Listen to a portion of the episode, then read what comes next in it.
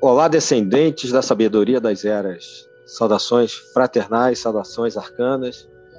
Estamos hoje aqui para gravar mais um episódio do nosso podcast, fruto do projeto Sabedoria Arcana, que visa divulgar o conhecimento arcano por meio de livros, cursos e este mesmo podcast. Aproveite para visitar o nosso site www.sabedoriaarcana.com.br, além das nossas outras mídias, agora no Instagram, Twitter, Facebook. Visitem-nos para acompanhar as novidades dos nossos trabalhos. Meus caros ouvintes, estamos hoje aqui com uma, é, uma visita especial. Não tem hoje a companheiro, o companheiro Pablo aqui comigo, né, o Renato, mas temos a companhia de uma pessoa que eu acho que vocês conhecem bastante, já ouviram falar. E, na verdade, é o fundador, junto comigo aqui, do projeto Sabedoria Arcana, o nosso querido, meu irmão, amigo, Luiz Vieira, a quem eu já saúdo aqui, passo a palavra. E aí, Luiz? Prazer te ter aqui de novo. Prazer é meu, Adílio. Muito obrigado pelo convite. Sempre bom estar de volta aqui, relembrando os velhos tempos. Né? e... É verdade. Obrigado também aos, aos queridos ouvintes né, que acompanham o podcast Sabedoria Arcana já tem um pouco mais de dois anos, né? Tem 2018, outubro de 2018. Já tem mais de três anos, né? Três anos. Olha só, cara. Olha é, só. Indo por quatro anos só de pré... podcast. Isso, é verdade, verdade. Dos tempos pré-pandemia. É, nem se sonhava com a pandemia. A gente começou o projeto em outubro de 2016, né, uhum. as obras, né, e acho que a gente depois pensou no site e tal. É, e começamos o. gravamos o primeiro podcast em outubro de 2018. Aí depois entrou o Lincoln, né? Trabalhou com a gente aí um tempo e está aí até hoje. Nós temos recebido, desde aquela época, a gente já recebia muitos retornos. Ainda bem, né? Que acho que até hoje 99% das vezes assim positivos e as críticas que vieram foram sempre muito construtivas, muito boas. E é isso, o pessoal sente aí a tua falta nos nossos bate-papos. Então, hoje estamos aí suprindo né, a presença do Luiz, que é uma presença importante, uma pessoa que saca pra caramba de um monte de assuntos. E hoje eu tenho certeza que a temática que ele escolheu e propôs, eu achei excelente, é, vai interessar para várias tradições, vai interessar para muita gente, que é a clarividência e espelhos mágicos e afins, como ele vai chamar aqui dos crime. Vamos tratar dessa temática hoje. Não é isso, Uti? Isso mesmo. É até importante, Júlio, você tocado nesse, nessa questão do termo scrying, porque quando a gente vai olhar em literatura estrangeira, isso é o termo utilizado em geral. Né? É, no Brasil, obviamente, em português a gente conhece como clarividência, mas eu diria que clarividência ele é acaba sendo um termo um pouco mais generalista, porque se a gente for entender o tipo de trabalho realizado é, com os fundamentos da clarividência, a clarividência não se aplica só aos espelhos mágicos, né? ela vai se aplicar a uma gama gigantesca de metodologias e de vários tipos de ferramentas diferentes na uh, dentro da busca de ter acesso a um conhecimento que a gente não tem através das vias normais, através dos, dos cinco sentidos, né, e também no dia a dia. Né? Então, é a busca de um conhecimento que está no outro plano ou está até mesmo distante fisicamente, né, num, num, outro local do globo terrestre, e também num outro local no espaço-tempo. Né? A gente está falando de espaço também, pode estar no outro local no, no tempo, no futuro ou até mesmo no passado. Né? Então, se a gente fala de clarividência no geral, a gente pode falar, ok, tarô também é uma ferramenta de clarividência, né? A geomancia, claro. Mixing, N outras ferramentas. Só que, como você também falou, é, o foco de hoje é a clarividência, mas com os espelhos mágicos. E certo. eu acho que nada melhor a gente começar né, essa, essa história toda com a parte histórica. Ah, sem dúvida. No caso, você fala de espelhos mágicos, né? mas a gente vai incluir também bola de cristal, não é isso? bacia com água e, e, e semelhantes, ou não? Isso aí, isso aí. A gente, tá, a gente também está utilizando uma nomenclatura genérica para os espelhos mágicos. Né? Então, qualquer superfície refletora que possa uhum. servir como foco do, de, do olhar, né? do, do, do gazing, né? esse seria, seria, o termo também utilizado na literatura estrangeira, porque uhum. um dos, é, uma, uma das como é que eu vou, como é que eu, qual palavra que eu uso? Né? Uma das metodologias né, que é utilizada para isso é justamente é, você ter um local em que você possa focar o teu olhar, né, concentrar os, a tua visão, mas de forma que os músculos oculares vão se relaxando. Então tem que ser uma superfície que ela não reflita muita luz uhum. e também não é, não traga nenhuma distração. Então assim, uma bacia com água funciona muito bem, um espelho, uma bola de cristal. Agora, o espelho, quando a gente fala, não é o espelho que a gente usa para pentear o cabelo de manhã quando acorda. É um tipo de espelho especial, uma confecção especial e tal. Né? Mas aí a gente, a gente vai falar um pouco mais à frente. Exato, é. Vamos, vamos é, tentar abordar o máximo de informações, porque muitas organizações ainda trabalham com isso e como você também vai mencionar depois, né, é, algumas que trabalham de forma diferente, mas certamente é algo que muitas pessoas usam. Só o fato, por exemplo, que você mencionou do tarô já mostra a importância do, do bate-papo de hoje. Então vamos lá. É, eu acho que de uma certa maneira você já deu start aí no primeiro ponto, né, para a gente começar do início, né, como diz o outro. Vamos falar do uso histórico do Scry né? E colocar também, de repente, vamos pensar nos principais personagens que a gente normalmente escuta falar e tal. Então, passo a bola aí para você, né? nosso convidado mais especial hoje, para você dar o pontapé aí na, na parte histórica. É, eu acho que se a gente for pegar, é, sem nenhuma datação histórica, né, mas estudando o que a gente tem da, de informações da, da, dos antigos grupos, né, principalmente Europa, que é o que a gente tem como referência realmente, vamos colocar da Idade Média, e quando a gente fala de bruxaria e tal, porque a clarividência ela também, isso é uma outra coisa interessante, ela sempre esteve muito ligado, ligada às mulheres. Né? Talvez porque elas têm uma capacidade maior, uma facilidade maior desse mergulho no inconsciente. E isso, possibilidades também, né? desse mergulho no inconsciente que o homem, por ele estar tá sempre é, mais voltado para o externo, né? E a mulher ela está mais voltada para o mundo interior das emoções e tal, da, da, da análise do, do pensamento, a percepção através de sonhos e tal. Ela também tem essa facilidade no mergulho do inconsciente, utilizando ferramentas como a bacia d'água. Né? Acho que esse é um excelente exemplo e é uma coisa que todo mundo tem em casa, todo mundo tinha acesso naquela época. Fosse um camponês, né, uma camponesa mais simples, fosse um filósofo ou uma pessoa da, da corte. Né? Então isso já facilitava muito. Então, se a gente pega as antigas é, mulheres né, que eram tidas como curandeiras, as parteiras, ou também chamadas de bruxas, essa é uma ferramenta que elas utilizavam bastante, né? a bacia com água, para poder ali olhar e é, consigo enxergar, muitas vezes na visão deles era enxergar o futuro, quando que na realidade o processo não é só isso, é também trazer conteúdos inconscientes à tona para que você tenha consciência de algumas questões que tem que ser trabalhado. Isso a gente consegue perceber hoje em dia através da luz. A luz é psicologia, né? principalmente se a gente for falar da psicologia analítica, simbolismo, que vem desde Jung e, vários outros autores importantes. Mas lá atrás, a gente for falar de cinco séculos atrás, é, o foco era esse mesmo. É, eu quero ver o que está acontecendo em tal lugar. Eu quero ver o que, que vai acontecer é, na minha colheita no próximo, no próximo ponto. Algo desse tipo. Né? Então, é. mas se a gente for pensar também num personagem muito importante, eu citaria Nostradamus. Sem dúvida. Eu acho que é o ícone que a gente teria para como representação, inclusive de, um, de, um, de, uma pessoa com um certo nível de intelectualidade, que também se utilizava da clarividência, e de uma bacia com água. Para trazer algumas informações.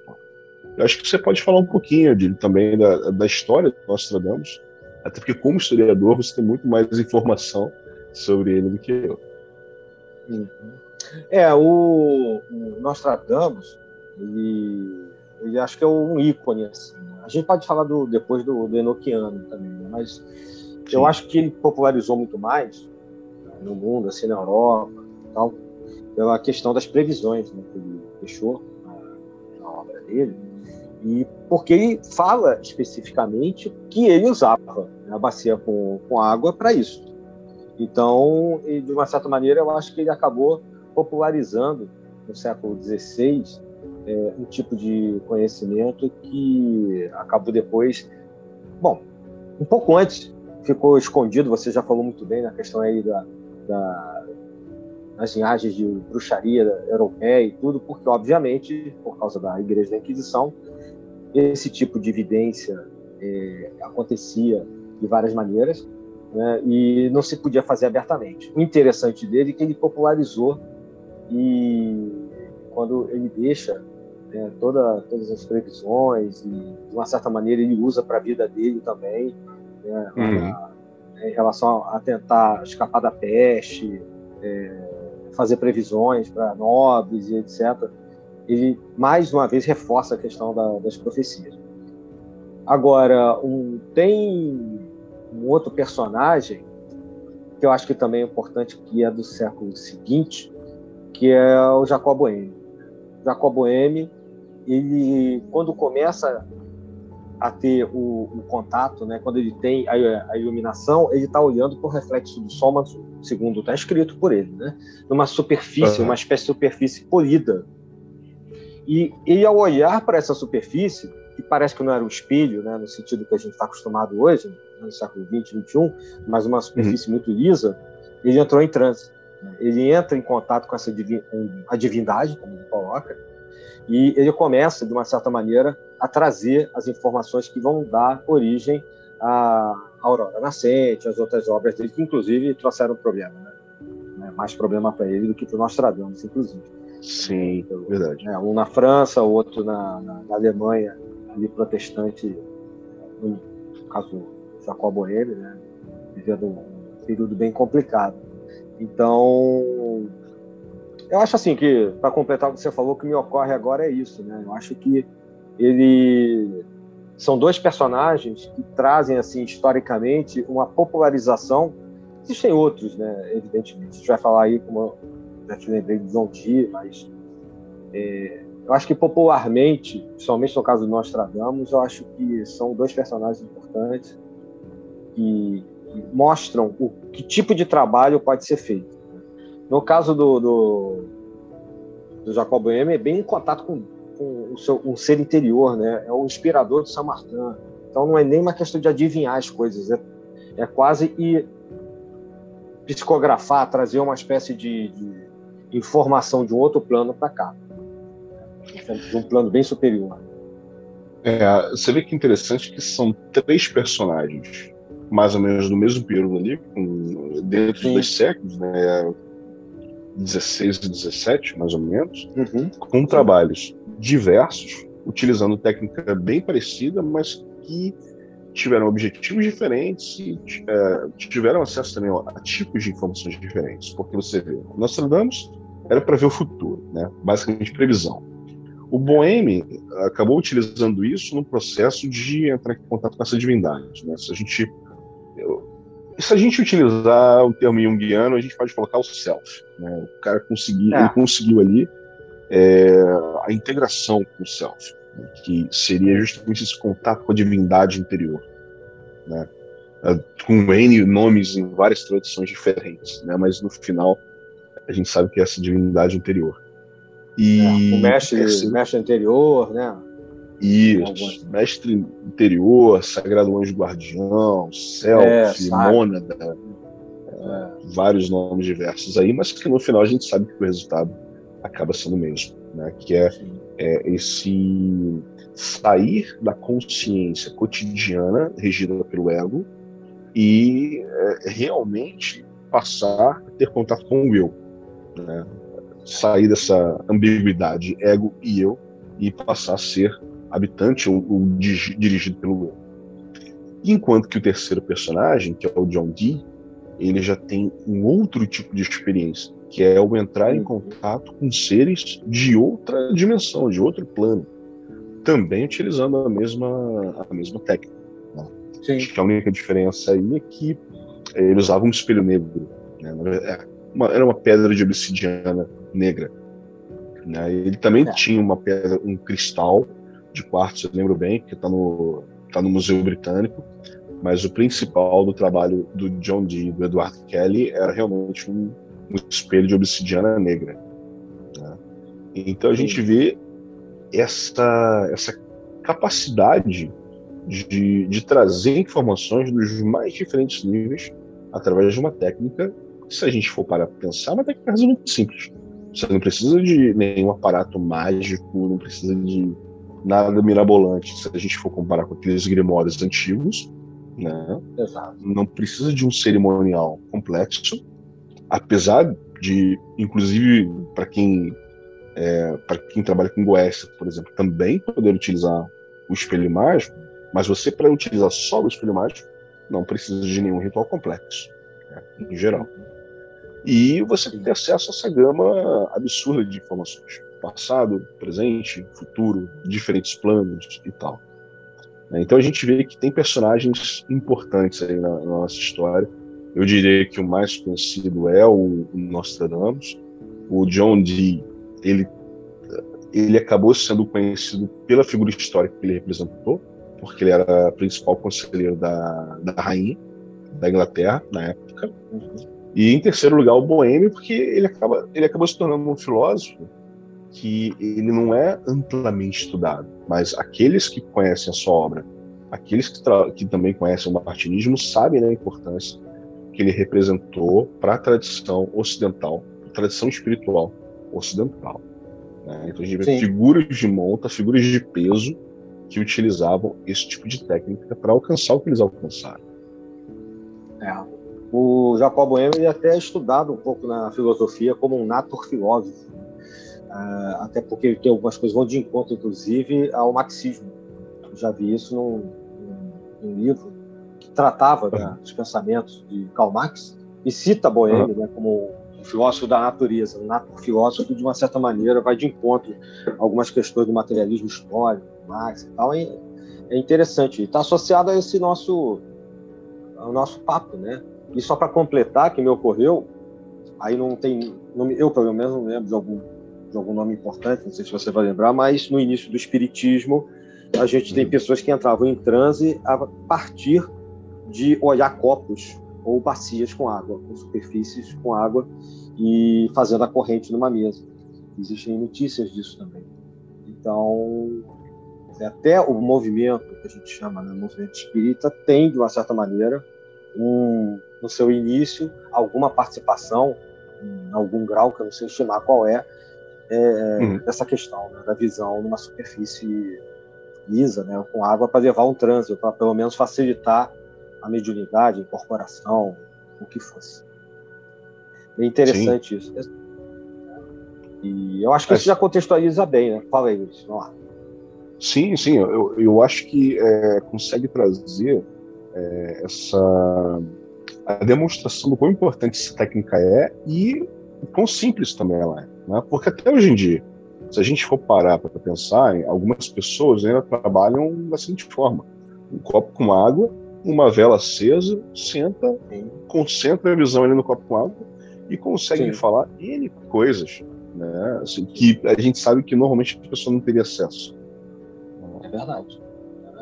É, a ideia, eu acho que, não sei se você concorda comigo, a superfície, o copo com água, bacia e tal, o espelho, é, é quase uma ferramenta, né? É uma é um vetor na verdade, é para te transportar para uma outra condição, como você já explicou bem antes, e que é um suporte. Provavelmente, em algumas situações, em alguns casos, a pessoa mais na frente, ou dependendo também do grau de sensibilidade dessa, dessa pessoa, ela possa até dispensar né, essa, essa ferramenta, né, esse, esse vetor aí, para entrar, talvez por concentração sozinha, numa condição de scrying, de, de captação de alguma coisa. Sim, é verdade. E eu digo mais, é, hoje em dia todo mundo tem um espelho, tem um espelho mágico no bolso. Né? Porque se a gente for parar para olhar né, numa, numa, é, um espelho de obsidiana negra e for comparar hum. com a tela de um celular, é a mesma coisa. Né? Então, assim, se você pegar o teu celular desligado né, e usá-lo como, como uma ferramenta para scrying, né, para clarividência, funciona super bem. A tela do computador desligada, a mesma coisa. A tela da TV, que é maior ainda, pô, melhor ainda. Se uma TV de 50 polegadas em casa, tem ali um espelho mágico de 50 polegadas. Gigante, né? Justo. né? E, e, não sei se você vai lembrar que. Ah, eu não sei se você já estava na Holanda, mas eu já estava em Minas.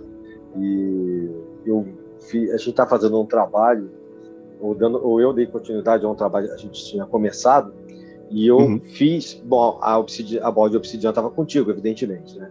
E, e eu não estava no Rio nem você. Então eu fiz num, num pote de maquiagem que é extremamente liso e, e, e, o plástico é tão polido, tão bem feito que, e é preto, ou cinza chumbo, uma coisa assim. Eu tenho até hoje.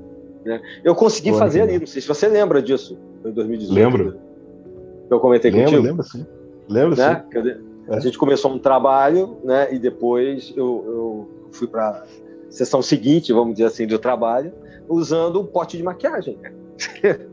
É Redondo e preto. E polido, funciona. É só para dar um exemplo aí que me ocorreu, eu tinha até esquecido desse lance. É, você vê, o, é, o mesmo resultado que a gente teve utilizando a bola de obsidiana negra você conseguir uhum. ter uma coisa bem mais simples. Né? Sim, a gente, exato. Aí a gente vê o quanto que assim, você não precisa. Ah, não, eu tenho que comprar um espelho assim, assim, assado, fazer. Igual, por exemplo, né? deixa eu. eu já vou entrar aqui no outro tópico, né? vou pular é. alguns tópicos que a gente planejou, mas eu vou voltar a eles. Por exemplo, o Bardo, no seu livro Iniciação ao Hermetismo, ele uhum. fala no capítulo 8 é o grau 8. Ele fala de uso de condensadores fluídicos para espelhos e banhos dos olhos. Uhum. Ele fala de um condensador fluídico que você usa para construção de espelho mágico, que tem que usar partes iguais dos sete metais planetários. Aí você uhum. imagina, você vai pegar 30 gramas de ouro, 30 gramas de prata, 30 gramas de cobre, você vai gastar uma fortuna só nos primeiros 30 gramas de ouro. É, exatamente.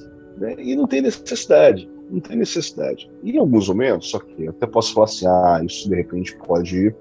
Ele vai te ajudar, vai trazer ali uma concentração fluídica, né? E tal. Mas não é nada obrigatório.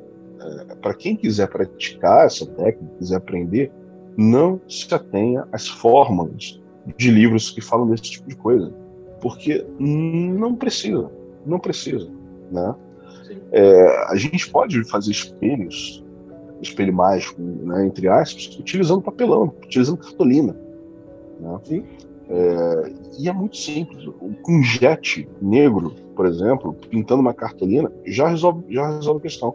Coloca num, num ou então, vidro, ou isso, isso que eu ia falar. Né? E aí? É, ou, pinta direto o vidro, ou pinta isso, uma cartolina e é. coloca atrás de um vidro transparente. Resolveu. É isso aí. Já tem um espelho é, negro. Exatamente.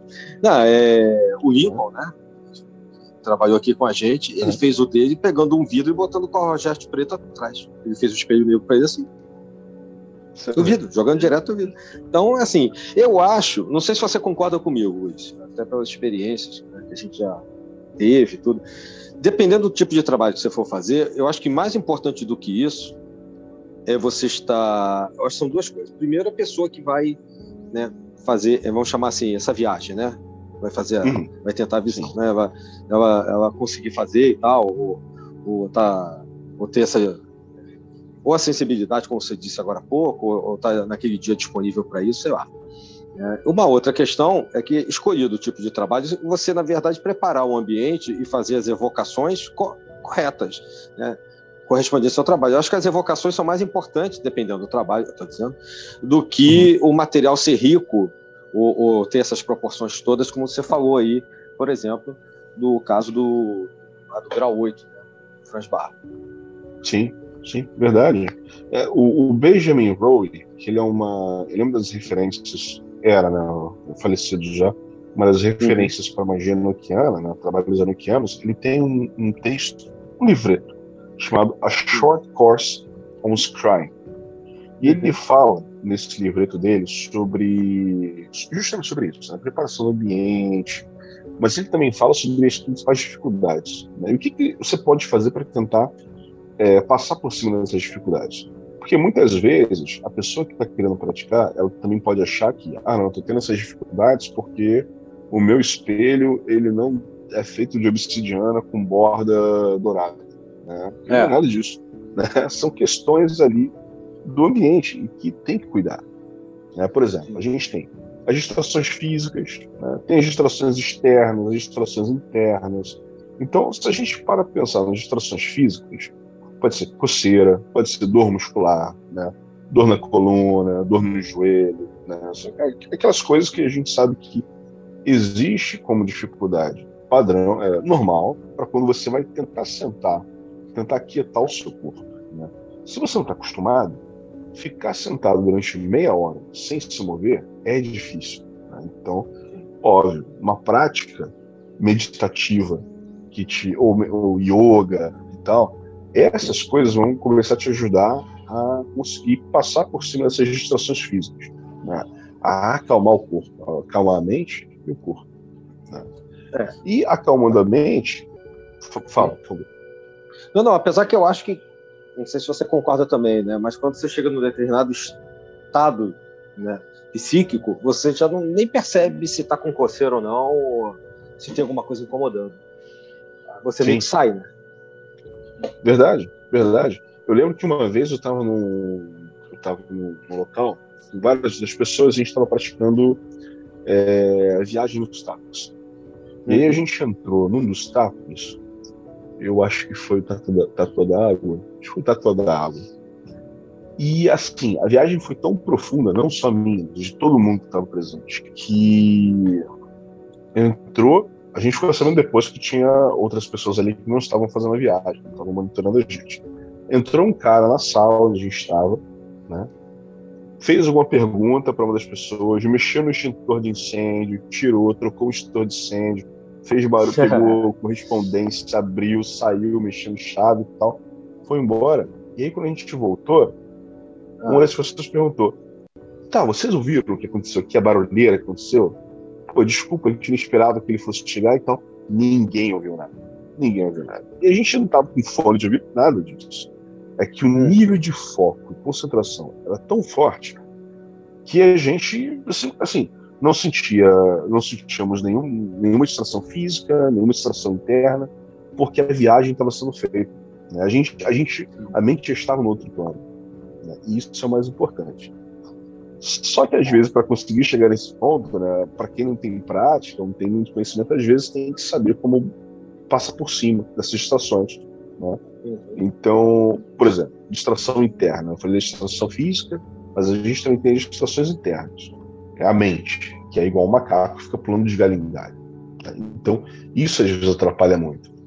De novo, meditação ajuda muito. Se você não consegue sentar todos os dias, ou pelo menos regularmente, para aquietar a mente, na hora que você for fazer o scry, né, fazer exercício de clarividência, possivelmente você vai ter muita dificuldade. Então, prática meditativa ajuda muito. Né? E eu acho que o, o, o, que é mais normal, né, que são as distrações externas. Né? São os barulhos da casa, telefone, som da TV, né? animal, é, cachorro latindo, gato miando, né? criança chorando. e aí é. a questão da preparação ambiente, como você falou, né? É importante essa preparação externa. Exato. Né? Eu acho que o, o, trabalho tem que ser escolhido com bastante parcimônia antes. Quando eu digo trabalho, são as condições né, nas quais ele vai se realizar. Ah, como você falou, ambiente, local, que você sabia o que, que você está chamando, se for o caso, né, que tipo de evocação você está fazendo ou não, né, como Sim. o John Dee fazia. Né, e saber o que está fazendo é, é importante. Porque eu acho que você tem que ter uma intenção. Né, acho que a intenção é um componente importante da prática mágica. É, Para que que eu vou é, olhar é, por exemplo, numa bola de obsidiana. Né? Não sei.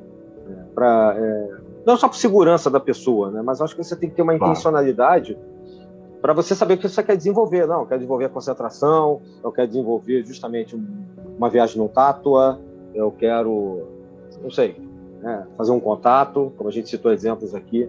Eu acho que a intenção é, é importante.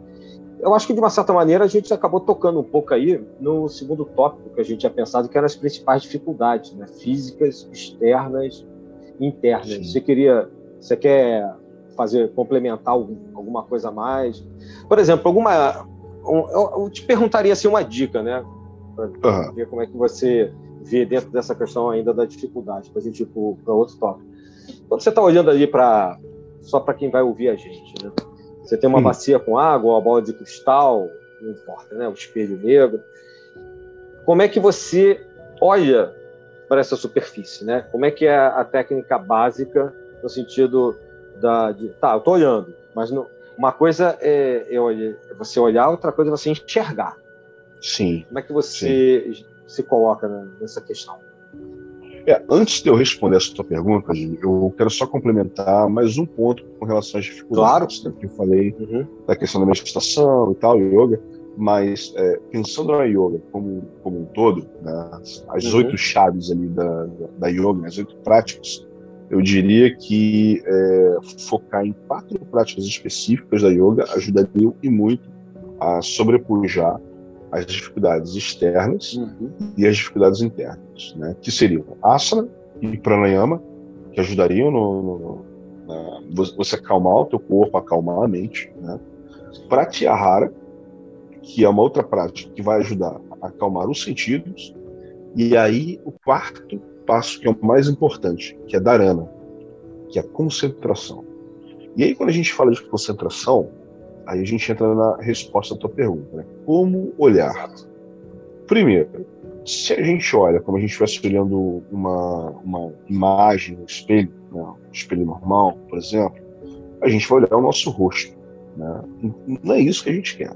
Primeiro ponto. Então, olhar, se você também foca muito num ponto só, você não permite que imagens se formem. E esse é o ponto importante você tem que permitir que as imagens se formem. Essas imagens vão se formar, obviamente, na tua mente, mas elas, de certa forma, se projetam naquele objeto externo, que é a bola de cristal ou o espelho mágico. E para isso acontecer, é como se você estivesse olhando para além do espelho mágico, além da bola de cristal. Né? É como se você estivesse deixando. Da água. Além da superfície da água. Justo. Você deixa o teu, o teu olhar relaxado. Né? Eu acho que.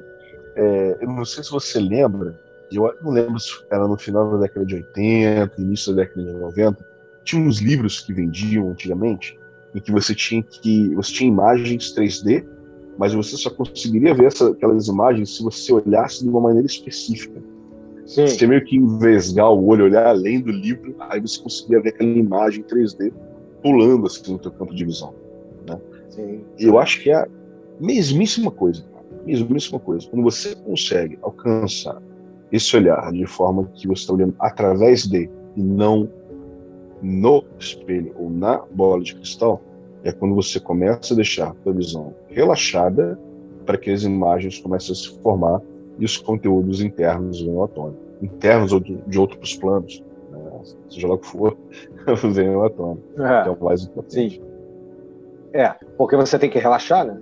Se, se você ficar Isso. tenso, você bloqueia tudo. Isso também é Isso. meio principal, assim, meio, meio, básico, né? Não tem como você fazer nenhum tipo de prática espiritual ou mágica se você estiver retesado, tenso. É, aí é aquilo que tu falou, né? Aqueles caminhos, daqueles quatro caminhos do, do yoga até. Acho que o asana ajuda bastante a chegar nesse. O pranayama também a chegar nesse estágio de você estar numa determinada condição sem for, estar forçando, né? está se matando ali para quê? Você fecha o É verdade. Porque normalmente o que te deixa tenso na prática é alguma questão física, né, alguma dor, algum incômodo, algo do tipo, uh, a postura que não está adequada, ou pensamentos, emoções que estão surgindo ali, estão te atrapalhando uh, na concentração, na questão do foco. A gente conseguindo deixar isso de lado, óbvio, a gente nunca vai suprimir, até porque isso não é, não é a maneira correta de agir. Mas se você consegue assimilar aquilo dali e deixar de é, fazer com que aqueles aqueles itens, digamos assim, consumam a tua atenção, você vai conseguir focar na concentração e fazer o trabalho que tem que ser feito. Né? E além disso, né, para além dessa, dessa forma correta de olhar, né, conseguir se concentrar, conseguir diminuir qualquer desconforto externo ou interno que exista, tem algumas ferramentinhas que podem ajudar também. Né? O, o, Bardo, ele comenta, se não me engano, no capítulo 7, né? é, ele fala do, do condensador fluídico para espelhos mágicos no capítulo 8, mas no capítulo 7 ele tem um capítulo específico sobre clarividência. E ele fala de um, um banho usando duas ervas, né, que é a camomila e a eufrásia, além de uns galhos de aveleira ou de salgueiro. E aí você prepara uma espécie de um banho ali, né, uma infusão, e você vai lavar os teus olhos regularmente com aquela água, né, depois de filtrada. Tá? E isso vai ajudar a, a abrir a, a tua capacidade de clarividência utilizando os olhos físicos. Né? E assim, ajuda muito. Né? São ferramentas extras, obviamente. Né? A gente sabe o quanto que as, as ervas são benéficas para a gente, então também são benéficas nisso. Né? É nesse capítulo mesmo. Ele fala, ele chama de. É, que é? Solução oftálmica. Isso, isso mesmo. Uma solução oftálmica para clarividência. Né? Se eu não me engano, você ferve um pouco de água com eufrase e camomila, um pouco mais de camomila e só um pouquinho de eufrase, e aí você deixa esfriar, né, ele tampado, pega um ramo de galho de aveleira ou salgueiro, acende esses ramos, né, e aí depois de aceso, deixa queimar um pouquinho, aí mergulha essa parte que estava pegando fogo nessa água. Hum. Porque ali a ideia dele é o quê? A ideia dele ali é juntar os quatro elementos nessa infusão. Você está ali juntando o fogo, que estava pegando nos galhos, a, a, terra, que vem das ervas, a água, que é a infusão, e o ar, que é a fumaça que exala dali. Né? E aí depois você filtra essa água, aqueles, aquele filtro que a gente usa para filtrar café. Né? Sim, você é, pode usar para isso. Né? Filtro de chá é, mesmo, né? Isso, isso aí. Porque basicamente ele é só para tirar qualquer impureza que tenha ficado da, das ervas e até mesmo da madeira, de salgueiro, de aveleira, para evitar qualquer dano posterior ou uma infecção ocular. Né? A gente também não quer é, que a pessoa tenha infecção ocular. né? é, exatamente. E depois, obviamente. É, e depois no livro dele ele vai comentando de alguns exercícios que você faz com. Ah, fazendo a inspiração magnética do fogo, projetando o elemento, a infusão e algumas outras, alguns outros passos. Você encontra hoje em dia esse livro na internet, né, em português, tranquilamente. É só procurar lá, capítulo 7, Solução Oftálmica para Clarividência. Um vale capítulo em que ele vai falar de clara audiência depois também. Ele primeiro fala da visão, acho que depois ele fala da clara audiência e por aí vai. Esse capítulo, Isso. Esse capítulo é interessante, bem lembrado. E esse livro eu acho que não está editado mais, como tem PDF rolando por aí, mas acho que está meio esgotado e tal. Eu tenho até uma edição dele que é da Ground, mas tinha uma outra rolando. Ah, eu tenho essa também, uma de capa azul, né? A, a minha é uma capa azul, é uma azul escuro, uma coisa assim. É magia, magia prática, o caminho da adepto. Né? Acho que foi essa a tradução. Um curso em 10 graus ou 10 etapas. Cada, cada etapa é um grau, né? E Isso a gente fez uma gravação recentemente sobre o Franz Barber com o André Consciência, lá de Portugal. Olha, é que última. legal. É, eu acho que meio que vai entrar tipo antes assim da, dessa gravação nossa. Então vai ser até bom porque a gente está tocando em questões que não conseguimos tocar bem com o André, né, por questões da internet, tudo porque o foco que ele deu foi um pouco diferente. É bom que coincidentemente você está complementando muita coisa que não foi falada. Vai ser legal. Para os ouvintes aí vai ser bom. Tá bom saber. Para quem se interessar no, no episódio sobre o Franz Bardon, vai aprender um pouquinho mais aqui com a gente também. Né? É, com certeza, com certeza. Nada é à toa. Então, a, Aí você, você falou aí do banho dos olhos, né, que é interessante aí desse capítulo, né, do, uhum.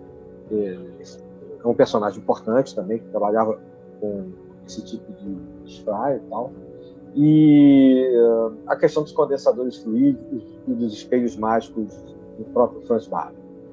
Você quer comentar é. alguma coisa a mais? Sim, sim. É, o condensador fluídico, eu acabei falando um pouco lá atrás, né? A questão é. você usar aqueles metais ali para poder construir o espelho, então não é necessário. Né? É uma é uma ajuda extra, mas não é necessário. Mas agora, um, um ponto que eu acho interessante que o, o Barnum fala, é que ele fala que assim, existem basicamente dois tipos de espelhos, que são espelhos planos e espelhos côncavos. Né? Uhum. É, o interessante do espelho côncavo é que ele te ajuda na hora de você concentrar o teu olhar. Porque o plano, você tem um reflexo né, do ambiente ao teu redor. E no côncavo você não tem esse reflexo, você não tem a tua imagem aí te atrapalhando. Né? Então a, a, iluminação ela reflete de maneira diferente, né? questão física, né? ótica, e, mas facilita bastante. Tanto que várias técnicas se utilizam no espelho côncavo para facilitar o processo. E ele comenta também a questão de, tá, como é que você constrói o espelho? O espelho côncavo, por exemplo, que é uma coisa mais difícil de você encontrar, ele fala que você pode utilizar um pedaço de madeira em que você escava esse pedaço de madeira, né, e aí tem uma concavidade, uma cavidade ali, ou você utiliza um papelão, ele fala ali de um papel cartão mesmo, ou papelão, que se você molhar, ele se torna maleável. E aí você consegue moldar na maneira que você quer. E depois, de novo, né, aquilo que a gente falou, pinta com jet. Né? Pinta com jet, pinta com alguma tinta ali, né, que seja mais, né, mais brilhosa. Sim. Então, eu, eu acho que essas são as principais referências que a gente pode puxar do, do Bardo sobre essa questão da clarividência e do uso dos espelhos mágicos. É, são três é. capítulos importantes para se olhar: capítulo 7, 8 e 9. Sim. É, o, o 9 ia falar do, do é no 9, eu acho que ele fala do carregamento do espelho mágico, de viagem no tempo e no espaço, se não me engano, né? E isso aí. É porque aí no capítulo 9 ele vai começar a se apoiar nas técnicas que ele utiliza nos graus anteriores, né, nos capítulos anteriores, que é como você faz para assimilar dentro de você e represar a energia daquele elemento, dos quatro elementos. E depois ele te ensina como você projetar essa energia para carregar um objeto. No capítulo 7, se não me engano, ele também fala sobre o carregamento de talismãs e tal. Não lembro agora se é no 7 ou se é no 9 mesmo. Mas eu sei que no 9 ele vai falar de como você carregar o espelho mágico utilizando essas energias que você é, assimilou e represou dentro de você.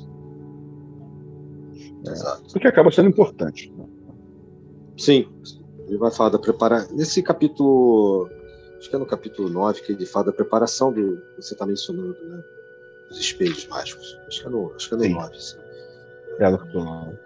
Que ele vai falar dessa questão da argila, de você fazer o, né, o a conchinha, né? Usando argila. É, isso aí. Gesso. É, coisas assim que são moldáveis, né? Você pode fazer a conchinha e moldar. Apesar que, assim, fazendo um, um, um adendo particular, né? Uhum. para mim, tanto faz ser côncavo ou convexo, imitando a música do Roberto Carlos.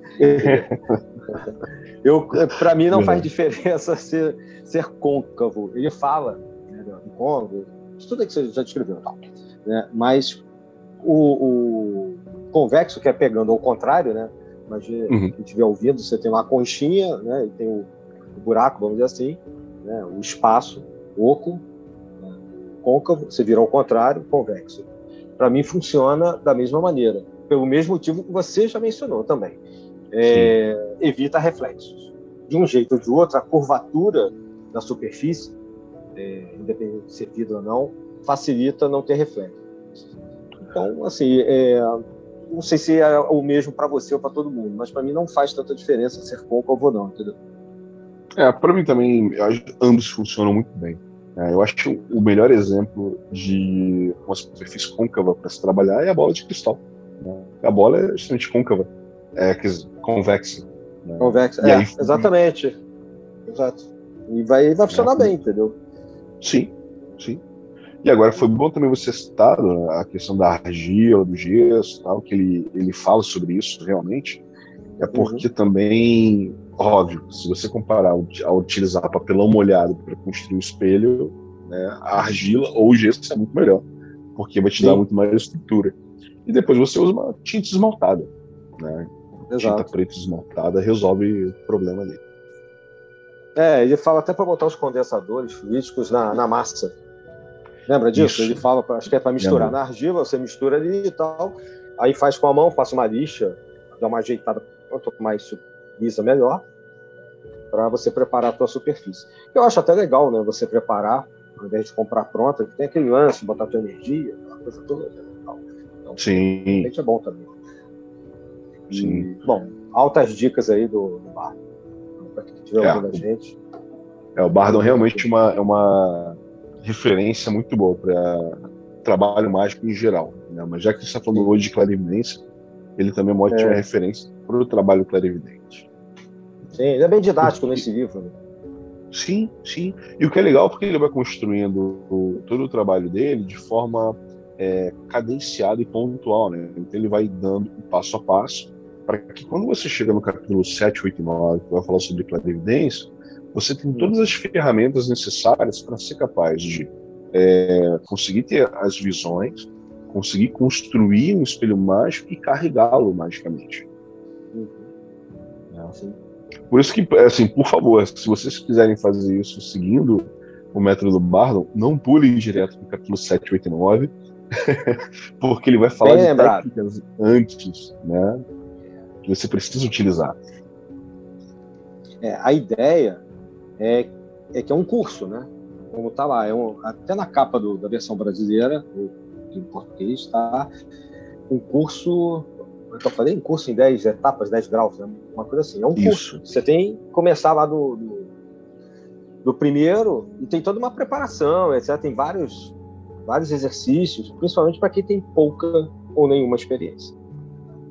Importante é. que esse processo bem lembrado é uma coisa muito bem estruturada. Então, tudo que tem uma estrutura, obviamente, é para ser seguido naquela estrutura, né, naquela sequência, não é para ficar pulando de um capítulo para o outro. Então, é, é, se você quiser complementar alguma coisa, mas se você quiser já também aproveitar e, me, e mandar aí o Pascal Beverly Randolph.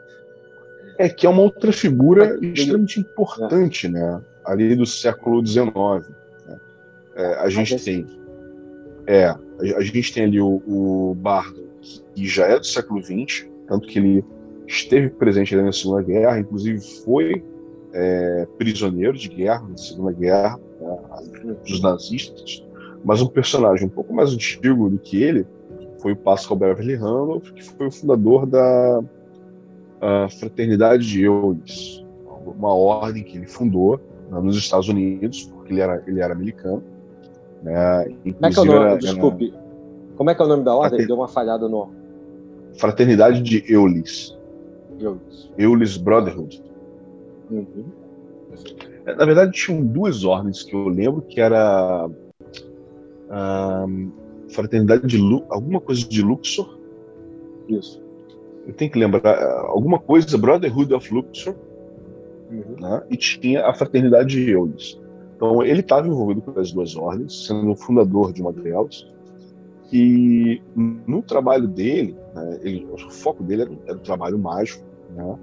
E ele acabou se tornando meio que referência para vários outros ocultistas mais tarde, né, que vieram depois dele. Eu diria, eu diria que tudo aquilo que a gente conhece hoje em dia do que é chamado de magia sexual vem dele né? Mas assim, ele seria a raiz daquilo tudo ali. Né? Ele, ele, uhum. teve esse, esse conhecimento e ele utilizava esse tipo de trabalho dele também para, para espelhos mágicos. Ele tinha espelhos mágicos e ele também fazia um trabalho com pinturas. Né? É, é como se assim, ele utilizasse a energia daquele trabalho mágico para animar uma pintura. Né? É como se, da mesma forma que o Bardon vai falar no livro dele, de como você carregar fluidicamente o espelho mágico, ele falava a mesma coisa, de como carregar, utilizando a energia do trabalho mágico dele. Um espelho mágico e também uma pintura. Né? Porque existe um outro tópico que a gente, pode, a gente vai falar um pouco mais à frente, que são servidores para Scrum. Né? Como é que você consegue utilizar o conceito de servidores que é, é uma coisa a gente acha que é muito recente, mas na verdade não é tão recente assim. O Bardon fala sobre servidores no livro dele, não de forma clara, mas tem uma técnicazinha lá é, de esferas, se não me engano, ele chama de esferas astrais, né? que pode ser utilizado no trabalho de, de clarividência. E o Pascal Beverly Randolph, ele usava esse trabalho de animação de quadros como se fosse para criar um servidor também. Uhum. Né? E, tam, e também utilizava para clarividência, porque aquele servidor ficava hospedado, entre aspas, naquele quadro, mas ele poderia utilizar para trazer informações para ele. Né? E, óbvio, qual o livro mais conhecido que a gente tem como referência do, do Pascal Beverly Randolph? Magias Sexuais. Uhum. É, tem a edição original e depois tinha a edição da Mariana Globska. E essa edição da Mariana Globska, ela adicionou um texto no finalzinho da edição dela que era sobre espelhos mágicos. Só que originalmente esse texto não fazia parte da, do livro que o, o Randolph escreveu. Então ele tem um livro, um outro livro que é específico sobre isso, que se chama Seership, Guide to, uh, to Soul Sight. Então, é Seership, como se fosse o, o, o navio do, do, do, vidente, né? um guia uhum. para a visão da alma, que é especificamente sobre trabalho de clarividência e espelhos mágicos. Né? É pouquíssimo falado sobre esse livro. Você fala de Randolph, você, vai, você lembra automaticamente do Magias Sexuais, mas pouca, pouca gente fala desse seership, que você encontra também facilmente na internet, e eu acho que é excelente como referência, até por ser um, um conteúdo mais antigo do que o Bardo, mais antigo do que outras referências que a gente tem modernas sobre clarividência e espelhos mágicos. Né? E detalhe, está fora da Europa. Né? É um cara que está nos Estados Unidos tudo que a gente tinha como referência naquela época, naquele período, era da Europa. Né? Aí a gente até se questiona né? como é que, uh, de onde vem o conhecimento do Randolph? Né? Como é que ele teve acesso a esse conhecimento? Existe ali uh, a ideia de que ele foi membro de uma ordem, dentro daquela ordem ele teve acesso a todo esse conhecimento e a partir desse conhecimento ele cria a ordem, ele funda a ordem dele e vai levando adiante esse trabalho né, de, de clarividência, espelhos mágicos, o uso da energia sexual também nesses trabalhos. E é muito interessante, muito interessante. Você vê uma, uma outra analogia, né? Se a gente falar da Golden Dawn. A Golden Dawn, um trabalho que era muito importante, era chamado de Assunção de Forma a Deus. Né? Era importante. Básico até, né? Justo justo porque todo mundo que entrava dentro de um ritual da Golden Dawn, desde o grau de Norte, tinha que saber como assumir a postura da, da forma do Deus que ele estava atuando ali. Porque se você vai falar, ah, beleza, eu estou trabalhando como é, Iereus, você tem um Deus específico do Iereus, né? Eu estou trabalhando como Dadoucos, você tem um Deus que representa o Dadoucos, né? um Deus egípcio. E aquele oficial tinha que fazer a assunção dessa forma divina. E o Pascal Beverly Randolph, no livro dele, Magias Sexuais, ele vai falar sobre isso, mas usando um outro nome, que é o posismo.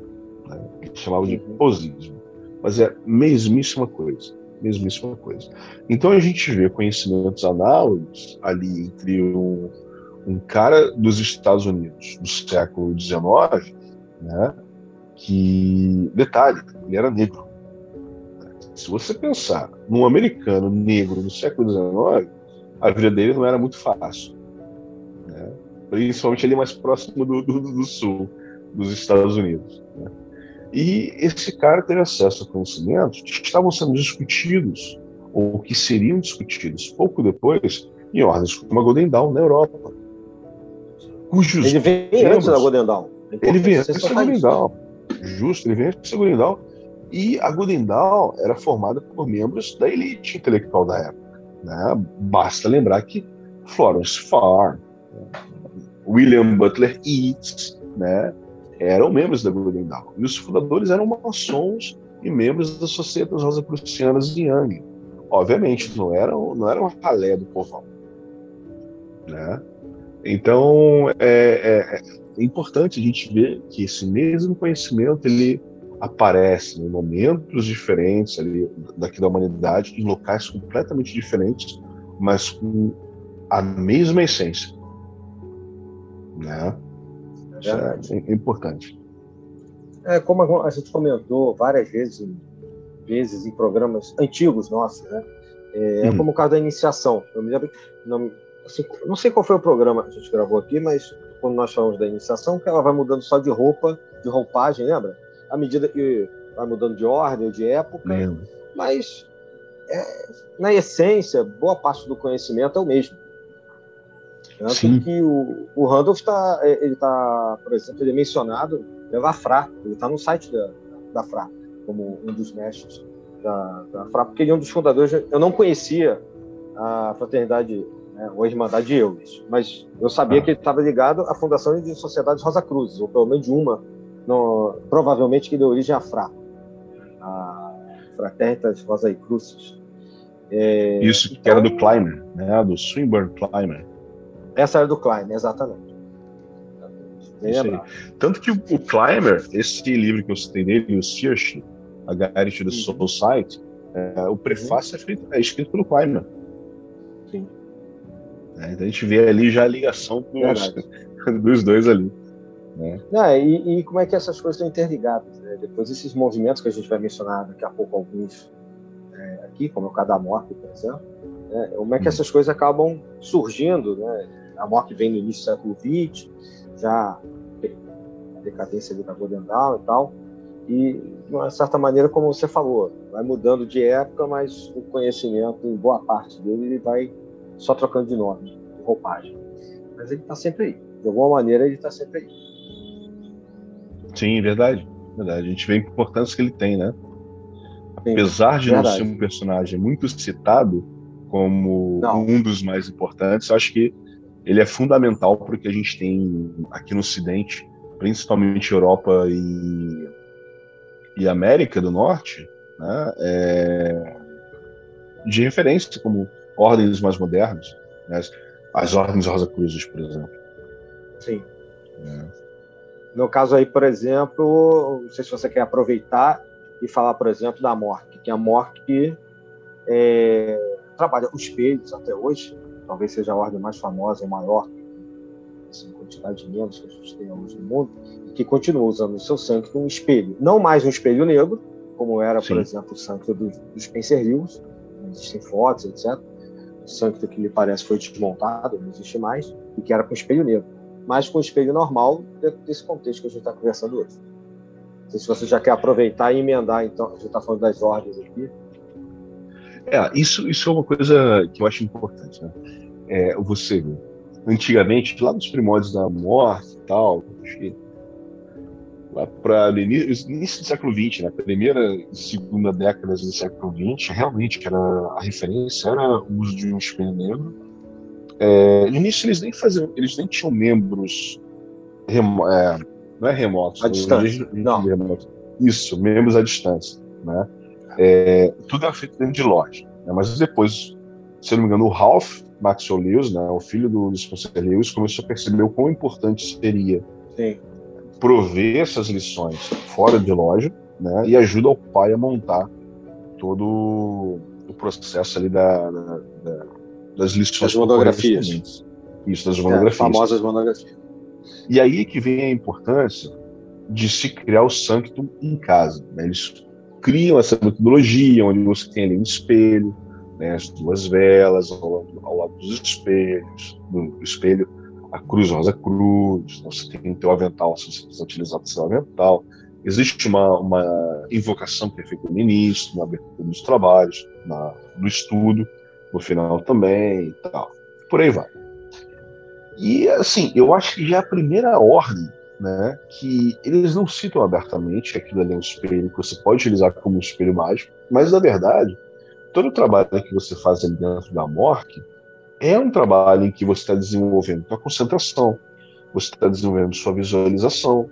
Né? Existem vários exercícios em que você vai entrar no teu inconsciente para trazer alguns, alguns conteúdos à tona e justamente enquanto você está ali sentado em frente ao espelho mágico, imagina, está com a luz apagada, as velas ao lado do espelho, teoricamente não deveriam refletir no espelho, né? E só o espelho na tua frente algum, você está fazendo exercício de concentração, alguma coisa vai aparecer. Né? Certamente. Né? Óbvio, assim, nem todo mundo vai ver alguma coisa e nem sempre vai ser logo nos, nos graus iniciais. Né? Que você tem neófita, depois você tem os graus de átrio, é, e aí depois você começa a entrar nos graus de tronco. Ok, beleza. Então a gente tem a morte utilizando o espelho do Sanctum que dentro da instrução deles é o quê? Você se vendo no, seu espelho, no, espelho você está olhando para a consciência, né? como se estivesse olhando para dentro de você. Se você está olhando para dentro de você, você está acessando o inconsciente. Então, conteúdos internos virão à tona. Esteja certo disso. E existe uma outra ordem que ela era, ela era parte da morte, era uma ordem razoavelmente fechada, um pequeno grupo de pessoas fazia parte, que era MCE. Milícia Sem o O na frente. Sem o O na frente. Né? Milícia Crucífera Evangélica. Depois que houve a cisão, na década de 90, assim, ali 92, por aí, entre o Gary Stewart né, e a Mork, ele Foi em 1990. Isso, 1990, isso aí. Ele sai da morte, funda a confraternidade Rosa Cruz e, em paralelo, ele reativa uma ordem, quer dizer, ele cria uma ordem reativando o direito tradicional que ele tinha da MCE, se tornando a OMCE, que é uma ordem que ela tem um cunho mais gnóstico, gnóstico e de cavalaria. Né? Tem alguns caminhos ali dentro que você pode escolher. Também você recebe é, instruções em casa para estudar. Não é tão como é que eu vou falar, não é tão estruturado quanto a morte, porque o foco do morning gnóstico não é o estudo em casa, né? é você trabalhar, fazer é, alguns trabalhos dentro das comanderias. Isso, comanderias, é um nome que eles davam para o grupo reunido. Né? Uhum. Só que, pela primeira vez fora da morte, foi onde eu vi a instrução da criação do espelho negro. Hum. Né? Então, dentro da OMCE, você tem o espelho negro, é, com o mesmo foco que você utiliza o espelho normal na morte, né, ou na confraternidade Rosa Cruz, na OMCE você usa o espelho negro. Né? E não tem como não dizer que, dentro de uma ordem gnóstica, o uso do espelho negro não é para acessar conteúdos do inconsciente ou de outros planos. Né? Obviamente que é.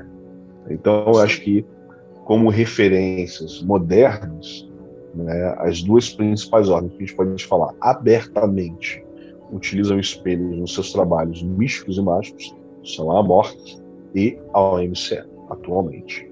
Né? Eu não conheço nenhuma outra. Você conhece alguma outra, Dino? Não, eu, você está falando, eu estava pensando justamente nisso, para tentar, de repente, já emendar numa outra, mas abertamente assim, que use. É, só essas, assim, copiam de uma certa maneira a Mork, não me ocorre nenhuma, sinceramente. Pode ser que tenha, de repente algum ouvinte conheça, lembra, mas lembre, mas eu realmente eu não, não. Eu perguntei da Golden Dawn porque eu fiquei curioso de algum grau, se lembrar de algum grau que eu também não lembro, de ver isso dentro da Golden Dawn. Né? E, né, assim, alguns movimentos gnósticos, você já mencionou isso bem aí, é, até ligados, mas bem internos mesmo, hum. ligados à Rosa Cruz do Oriente, tudo, para tratamentos de cura e conexão, usam é, optativamente é, espelhos. Mas não é uma coisa aberta, é uma coisa muito fechada. Entendeu? Não é Sim. como você está falando aí. Então, realmente, eu, eu, eu, acho que de momento seriam esses dois mesmo. É, eu não sei se você quer falar do. Oh, fala. Eu acho que isso, inclusive, vale também para para mostrar um pouco para os detratores dessas ordens, né, como a Morca, a MCE e tal, as ordens Rosacruzes modernas, tem muita gente que fala mal dessas ordens sem terem participado do trabalho delas, né? ou sem terem Exato. alcançado alguns graus em que você começa a se aprofundar nesse tipo de coisa. E aí é fácil você chegar, você não conhece, nunca participou, você só participou do, do, dos graus iniciais ali, e virar e falar, ah, isso é água com açúcar, é, é pouca coisa, é besteira e tal. Né? Então, assim, me diga alguma outra ordem né, que tenha o uso desses, desses mágicos de forma estruturada e diária. Diária, que digo assim, na prática semanal ali. Não tem. Não é. tem. E que é um curso, né? Comparando com o que a gente falou do Bardon, é um processo Isso. também que eles vão levando você, por meio dos ensinamentos, a várias práticas, inclusive usando espelho, ao longo de anos. Então, é, é um processo estruturado, como você disse, com segurança e etc. E também não lembro, não. Tirando essas que você mencionou. É, e tem que ser uma coisa estruturada realmente, porque pô, eles estão enviando ali instruções para gente do mundo inteiro, né? Então tem que ser uma coisa de paulatina, porque nunca se sabe se uma pessoa tem alguma condição psíquica prévia que pode levar a algum problema. Então, assim, no início, tem que ser algo com açúcar mesmo. Não dá para fugir disso. Né? Mas depois vai se aprofundando.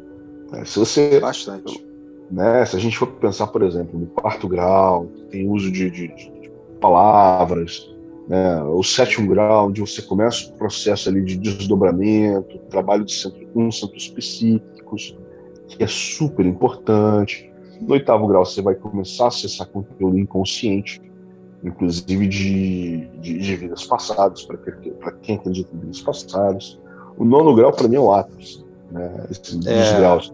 Né? Antes da hierarquia, acho que é o, é o ápice, é o nono grau. Então, assim, é, uma, é um trabalho muito, muito interessante. E para quem nunca estudou magia ou ocultismo, eu indico sem problema nenhum com a melhor ordem para a pessoa poder entrar e poder começar do zero, da base porque é muito bem estruturado. A Mork, nesse aspecto, acho que, pedagogicamente falando, é insuperável. Sim. Tem... Sim. Tanto é que você vê quantos, até conhecidos nossos, né? Não estou falando nem de famosos, não, aí no mundo ocultista. Uhum. Mas aí pode ser também. Quantos conhecidos nossos começaram ou passaram ou estão até hoje na Mork? Sim, sim, verdade. Verdade. Eu, no meu caso, foi a primeira é ordem. A, primeira é, ordem sim. que eu me afiliei depois que eu fui entrar na ordem Demolei. Né? Então eu posso falar a morte foi a primeira ordem a qual eu me afiliei. E é, não é à toa que estão aí nativa né? há mais de um século e funcionando muito bem. Né? Não é para qualquer é, ordem, né? Não, desde me, em 2015 completou 100 anos de trabalhos abertos, né? E, Sim. na verdade, começa em 1909, ali, os primeiros contatos do, do Space, aí o trabalho se abre mesmo em 1915.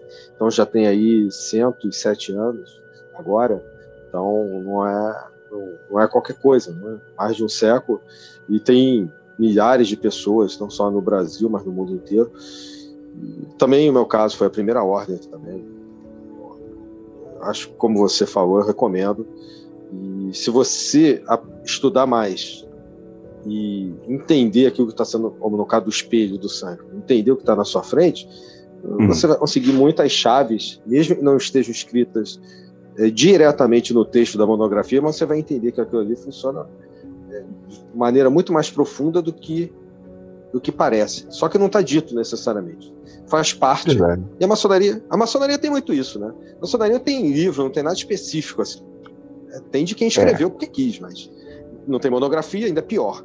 E, você, e tem muitas coisas de alto nível lá dentro, inclusive mágico, se você souber usar e entender que aquilo é realmente de uso mágico. Né? Então, depende Sim. de você. Sim. Depende da pessoa. É, eu, se a gente falar de maçonaria, assim, é, saindo um pouquinho do assunto, mas só da gente lembrar, por exemplo, a cadeia de união, a quantidade de energia que é gerada durante uma cadeia de união no ritual maçônico é absurdo. Pois é. A pois pessoa é. que tem conhecimento mágico e sabe como utilizar aquela energia ali, pô, o cara, a, a pessoa é, consegue, consegue concepções interessantes. E só lembrando que existem, não vou, a gente não vai dizer qual é, né, mas nem o rito e nem o grau, mas que usa espelho. É, você vai, é, lembra, vai, lembrar disso. É então, tem lá dentro também, basta saber, tem um aspecto exotérico do uso desse é. espelho e tem um, um, lado que pode ser também interno, né, esotérico aí. E Sim. por aí vai. Né? Mas não é, é claro, mas não chega nos, não é o mesmo tipo de uso da morte. Então é só uma curiosidade aí, já que Verdade. a gente deu essa pequena desviada. Né? É, e dentro da, da... Meu... Ah, vai lá, fala aí, fala Inclusive, no meu rito atual também uso espelho da mesma forma que no, no, no outro rito lá. Ah, legal. É, aí... é interessante, cara. Eu, fui, eu, fui, eu vi, eu participei do ritual, eu vi o uso, eu falei, cara, olha só que interessante. Olha, pois é. vendo isso no, no, outro lado do mundo. Exato, é. Você que está na Holanda hoje, tendo outras experiências, né, com outras, outra cultura, outras pessoas, outro rito.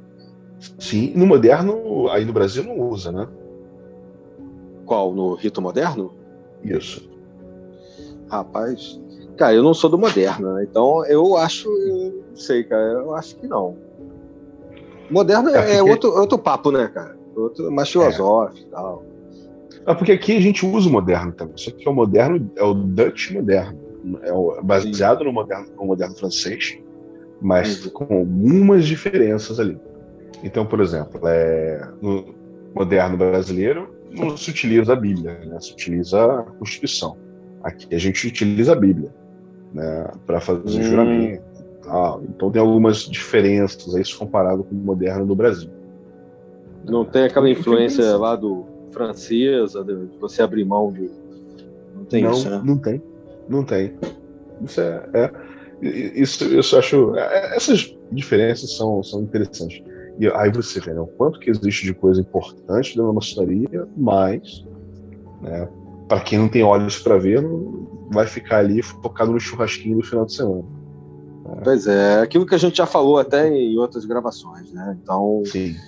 É, eu, eu acho que a maçonaria, assim como qualquer ordem, é meio que eu falo é, em relação. Eu falo para meus alunos isso, né? tanto hoje na faculdade, mas eu falava isso também no ensino fundamental. Eu acho que quem faz a escola é o aluno, não é a escola. Você pode estar na melhor faculdade, no melhor curso do mundo. Se tu não quiser nada, não vai aprender nada. Entendeu? Verdade. Então, eu acho que é meio também por aí, sabe? Na, na, nas ordens, na maçonaria e tal. Se quiser churrasco, tu vai ter churrasco, cara. Se tu quiser aprofundar, por exemplo, como a gente está fazendo hoje aqui, e, ou quiser pesquisar, e quiser ir fundo em qualquer ordem, você vai, cara. Depende muito de você. É a vontade, é. né? É a tua vontade é. de fazer isso.